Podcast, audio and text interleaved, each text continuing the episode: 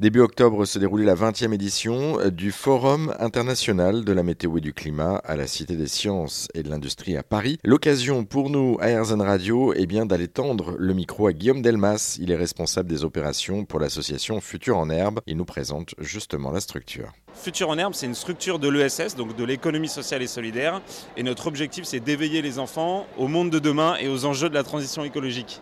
Il y a du boulot quand même, même s'ils sont déjà sensibilisés sur la question, mais je pense qu'il y a quand même un peu de travail. Il y a un peu de travail, effectivement. c'est des enfants de quel âge que vous sensibilisez en général?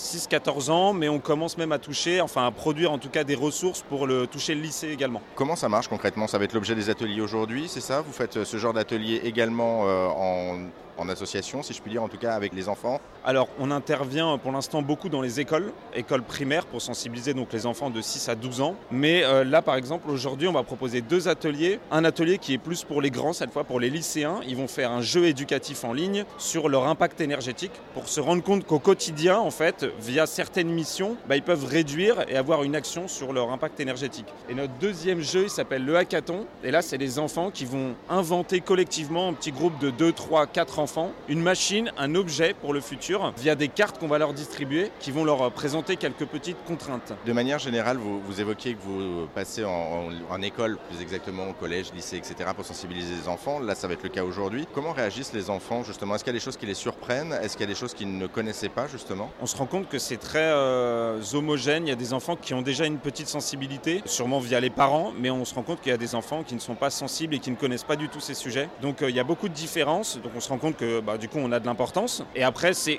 quand même des ateliers très ludiques, très participatifs. On essaye de les éveiller par le jeu, on ne veut pas du tout leur faire peur parce que ça fait vraiment l'effet inverse recherché. Donc ils s'amusent en fait, ils s'amusent et ils découvrent des sujets euh, par le jeu en s'amusant, en discutant, en échangeant, en débattant. On a aussi beaucoup d'activités créatrices pour que les enfants repartent avec quelque chose euh, chez eux. Donc euh, souvent ils s'amusent, ils apprennent en s'amusant. C'est l'important en fait, c'est d'être ludique et, de pouvoir les attirer sur quelque chose euh, vraiment de concret. Pour les enfants, être ludique, c'est quand même le principal.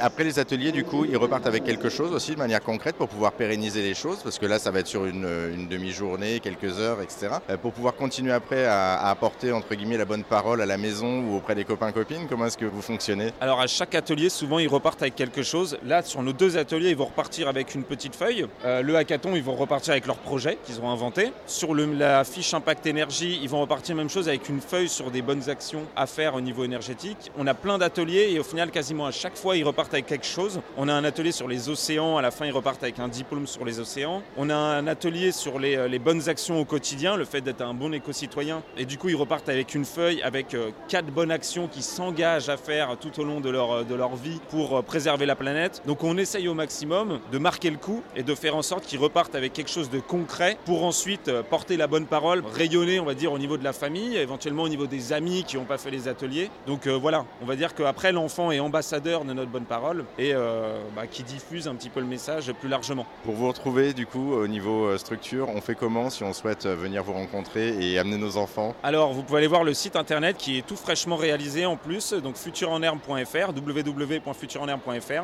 Vous pouvez prendre directement contact avec notre, la fondatrice de Futur en Herbe pour qu'elle vous explique le projet, mais vous avez également tous nos services qui sont détaillés sur le site. On a des services voilà, d'ateliers clés en main, mais on a également des services de formation pour former les personnes sur place, par exemple à Toulouse, à Lyon, euh, n'importe où. Et on a également du coup ces ressources numériques éducatives qui sont euh, disponibles dans le milieu scolaire pour les professeurs, les encadrants, les directeurs et les directrices d'école. Donc effectivement pour tout le monde, il n'y a pas que les petits finalement à être formés, il y a aussi pour les grands et les adultes. Oui, exactement.